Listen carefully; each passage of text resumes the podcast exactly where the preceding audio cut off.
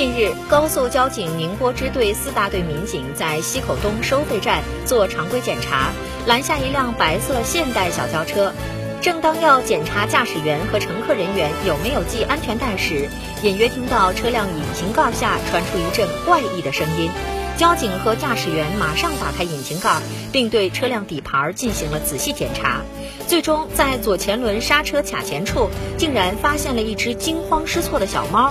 驾驶员表示，他从宁波江北某小区开车出来，出发前并没有听到车子有发出异常声音，直到开了三十多公里被交警拦下，才听到有猫叫声。目前，小猫暂养在高速交警大队里，食堂师傅还专门给它准备了一些好吃的，小家伙状态还不错。